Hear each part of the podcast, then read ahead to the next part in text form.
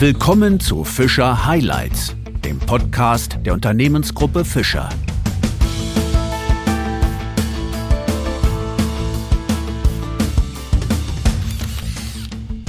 Sehr herzlich begrüße ich Sie zu einer neuen Ausgabe von Fischer Highlights. In dem größten Unternehmensbereich von Fischer, den Befestigungssystemen, gibt es das Kompetenzteam Technologietransfer und Gremienarbeit. Dort forscht Frau Dr. Boklakor-Bokor an Befestigungs- und Verstärkungstechnik. Die 32-Jährige hat jetzt etwas ganz Besonderes erfunden und damit die Fachwelt aufhorchen lassen. Das nicht lineare Federmodell. Worum es dabei geht und wie dieses Modell die Arbeit vieler Fachleute in Zukunft erleichtert, das wird uns Frau Dr. Bokor jetzt erzählen. Mein Name ist Wolfgang Pott. Herzlich willkommen, Frau Dr. Bokor. Vielen Dank, Herr Pott. Frau Dr. Bokor, Sie haben eine neuartige Berechnungsmethode von Verankerungen im Beton entwickelt, das sogenannte nichtlineare Federmodell. Worum geht es dabei? Kurz gesagt handelt es sich um ein Modell, mit dem Gruppenbefestigungen in Beton berechnet und sogar optimiert werden können und bei dem die einzelnen Befestigungen als nichtlineare Federn modelliert werden. Das hört sich für mich noch ein bisschen kompliziert an. Können Sie das nochmal genau erklären, was jetzt auch eine Gruppenbefestigung ist? Das ist eine Gruppe von Befestigungselementen, also Bolzen, Dübel, Schrauben, bei der die Lasten über ein gemeinsames Anbauteil, zum Beispiel eine Stahlplatte, in die einzelnen Befestigungselemente übertragen werden und dieses System, also die Gruppenbefestigung, hält dann die Lasten. Und wo sieht man jetzt diese Gruppenbefestigung im Alltag? Also wie kann ich mir das genau vorstellen? Ähm, fast überall findet man welche. Also zum Beispiel eine Geländerbefestigung oder die Fußplatte einer Stahlstütze in einem Parkhaus. Oder wenn man auf der Autobahn fährt, sieht man diese großen Schilderbrücken. Und die Verankerung von diesen Schilderbrücken sind auch ein typisches Beispiel äh, für Gruppenbefestigungen. Okay, und wie kommen wir dann von den Befestigungsmitteln zu Federn? Wer schon einmal Schrauben, Dübel oder Bolzen gesehen hat, weiß, dass sie in unterschiedlichen Größen, Materialien, Längen erreichbar sind und dadurch flexibel einsetzbar sind, sowohl zu Hause als auch in der Bauindustrie. Und diese unterschiedlichen Eigenschaften bedeuten aber gleichzeitig auch ein unterschiedliches Verhalten. Ähm, und mit dem Verhalten meine ich jetzt, wie viel Gewicht sie tragen können oder wie sie sich unter Belastung verformen. Und dieses Verhalten können wir eben mit dem Federmodell durch diese nichtlinearen Federn realistisch berücksichtigen. Äh, oder man kann sich vorstellen, eine Feder in die Hand zu nehmen, zum Beispiel eine Schraubenfeder eines Kugelschreibers und versuchen zusammenzudrücken. Ähm, je nach Feder braucht man dann eben mehr oder weniger Kraft zum Zusammendrücken. Ja, das ist schon mal auf jeden Fall ein gutes Beispiel, womit ich das einigermaßen gut verstehen kann. Dieses nichtlineare Federmodell ist bislang einzigartig auf der Welt. Erlauben Sie mir dennoch die Frage, warum brauchen wir denn dieses Federmodell überhaupt? Wo hilft es uns weiter? Für die Dübel, für den Hainbedarf müssen wir keine Bemessung durchführen. Wir brauchen auch kein Federmodell, sondern wir halten uns einfach an die Montageanleitung und dann passt es. Aber für sicherheitsrelevante Anwendungen, zum Beispiel die Befestigung einer großen OP-Leuchte über einem OP-Tisch im Krankenhaus oder die Verankerung einer Stahlstütze, muss zwingend eine Bemessung nach den geltenden Normen durchgeführt werden. Allerdings, hier haben wir ein Problem. Und zwar der Umfang der Konfigurationen, die derzeit abgedeckt sind, ist eher begrenzt. Umfang der Konfiguration. Was habe ich mir darunter vorzustellen? Können Sie mir das nochmal etwas genauer erklären? Mit Konfiguration meine ich, wie die Stahlplatte aussehen kann, also von der Form her, und wie die Dübel angeordnet werden können, wie dick diese Stahlplatte sein darf oder sogar muss. Und ja, dann stellt sich die Frage, was machen wir mit den Verankerungen, die nicht abgedeckt sind, aber trotzdem verwendet werden?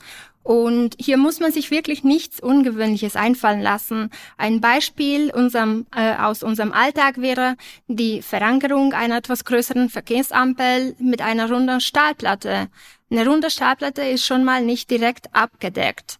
Ähm, für solche und weitere spannende Anwendungen bietet das Federmodell eine wirtschaftliche und sichere Lösung und spart dabei viel Zeit und Arbeit für die Planerinnen und Planer. Jetzt haben Sie mit dieser Erfindung die Fachwelt der Befestigungsindustrie durchaus begeistert. Also so viel können wir doch auf jeden Fall schon verraten. Zumindest war die Resonanz in den Medien großartig. Vielen Dank, Herr Bott. Ähm, ja, ich habe schon gemerkt, dass das Interesse daran besteht, was ich entwickelt habe. Ich denke, der Hauptgrund für die Begeisterung war, dass dieses Thema schon seit lange in der Fachwelt diskutiert wird und die Einschränkungen, die wir haben, allen bekannt sind. Und mit dem nichtlinearen Federmodell haben wir halt fast unbegrenzte Möglichkeiten, was das Design von Verankerungen angeht. Jetzt müssen Sie mir aber mal erklären, wie kommt man überhaupt auf eine solche Idee? Passiert sowas über Nacht, also so praktisch wie bei Daniel Düsentrieb, oder ist das ein längerer Prozess? Es ist definitiv keine Idee, die von heute auf morgen entsteht, sondern wie jede Forschungsarbeit ist es ein längerer Prozess. Ähm, der Hauptgedanke war, ein Modell zu entwickeln, mit dem nicht nur die Tragfähigkeit einer Verankerung, sondern auch die gesamte Performance berechnet werden kann. Können Sie das an einem Beispiel festmachen? Ja, ähm, stellen Sie sich vor, Herr Pott, Sie möchten ein Auto kaufen. Würden Sie eher ein Auto kaufen, bei dem Sie wissen, es ist schnell genug, hat eine Höchstgeschwindigkeit von 275 Kilometer pro Stunde, aber Sie dürfen sowieso nur innerorts fahren? Oder würden Sie ihr das Auto kaufen, bei dem Sie wissen, es hat 300 PS, hat eine Höchstgeschwindigkeit von 275 Kilometer pro Stunde, braucht 5,1 Sekunden zum Erreichen einer Geschwindigkeit von 100, verbraucht so und so viel und so weiter. Und Sie dürfen überall fahren, vorausgesetzt, Sie halten sich an die Verkehrsregeln. Also wenn Sie mich so fragen, würde ich mich wahrscheinlich für Zweiteres entscheiden. Genau.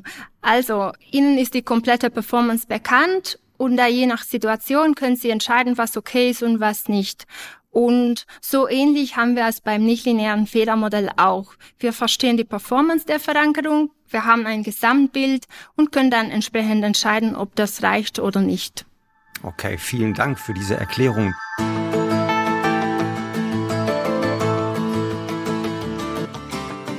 Jetzt noch einmal zu Ihrer Doktorarbeit und auch zu Ihrer wissenschaftlichen Arbeit. Sie haben Ihre Doktorarbeit zum nichtlinearen Federmodellansatz für die Berechnung von Gruppenbefestigungen an der Universität Stuttgart geschrieben und übrigens so ganz nebenbei mit Summa Cum Laude abgeschlossen. Mit der Universität ist unser Unternehmen ja auch eng verbunden, etwa über Stiftungsprofessuren.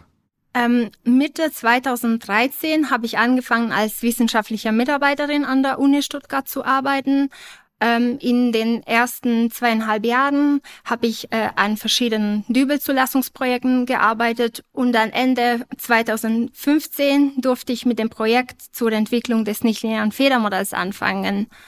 Ähm, dieses Projekt war eine wirklich tolle Kooperation zwischen Fischer und der Uni und sowohl das Institut für Werkstoffe im Bauwesen als auch die Fischer Stiftungsprofessor waren beteiligt.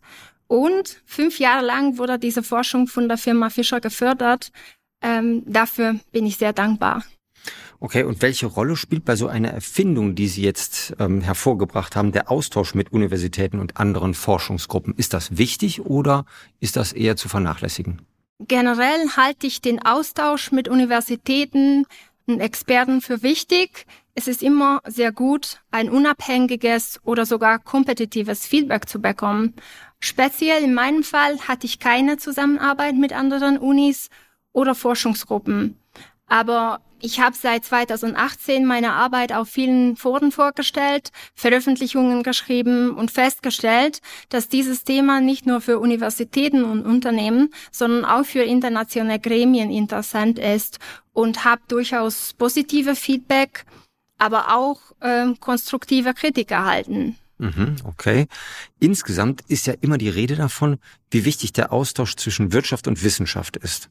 Manche sagen ja sogar, dass von diesem Transfer der Erfolg und die Zukunft eines ganzen Landes abhängen können. Sie sind dafür offenbar das beste Beispiel. Die beiden gehen Hand in Hand. Nur es ist manchmal nicht so einfach, den Zusammenhang zu erkennen. Äh, ich kann auch nicht explizit sagen, wie viele zusätzliche Dübel wir verkaufen würden, wenn die Leute sofort anfangen, innovative Modelle und Berechnungstools wie das Federmodell zu verwenden.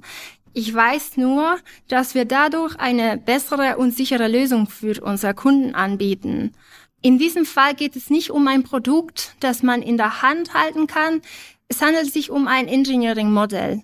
Und was wir damit anbieten, ist eine technische Lösung und eine Ingenieurdienstleistung. Das Ganze erfordert ein Umdenken. Eine komplett andere Denkweise, um zu verstehen, wie es dann am Ende zu wirtschaftlichen Vorteilen kommt. Das heißt aber nochmal, wenn wir jetzt nochmal auf den Austausch zwischen Wissenschaft und Wirtschaft eingehen, wie sind wir da Ihrer Meinung nach in Deutschland aufgestellt gegenüber anderen Nationen? Insgesamt habe ich den Eindruck, dass es in Deutschland noch Nachholbedarf gibt, was den engen Austausch zwischen Wissenschaft und Wirtschaft angeht. Ähm, auch in die Forschung wird immer noch relativ wenig investiert, obwohl die Forschungskooperation zwischen Industrie und Universitäten sehr wichtig wäre, denn sie führt zu einer Win-Win-Situation für beide Seiten. Äh, am Beispiel von Fischer und der Universität Stuttgart ist das ja ganz klar abzulesen. Äh, die Universität hat die Möglichkeit, an industrierelevanten Themen zu arbeiten und Forschungsmittel zu erhalten. Und der Industriepartner hat die Chance, von den neuesten Fortschritten zu profitieren. Und wenn wir uns jetzt mal die spezielle Branche der Befestigungstechnik anschauen, hat Deutschland in Bezug auf die Befestigungstechnik auch Nachholbedarf im wissenschaftlichen Bereich gegenüber anderen Ländern? In der Befestigungstechnik und Dübelwert können wir sagen, dass Deutschland eine führende Rolle spielt. Äh, ich denke sowohl in der Forschung als auch in der Entwicklung von innovativen Produkten und Ansätzen. Äh, und ich bin sehr stolz darauf, dass unser Unternehmen Fischer führend in der Zusammenarbeit mit Universitäten ist und investiert sehr viel in die Forschung und auch in die Ausbildung. Und auch persönlich bin ich sehr dankbar dafür, denn mein Forschungsprojekt, das Federmodell an der Uni Stuttgart, wurde auch von Fischer gefördert.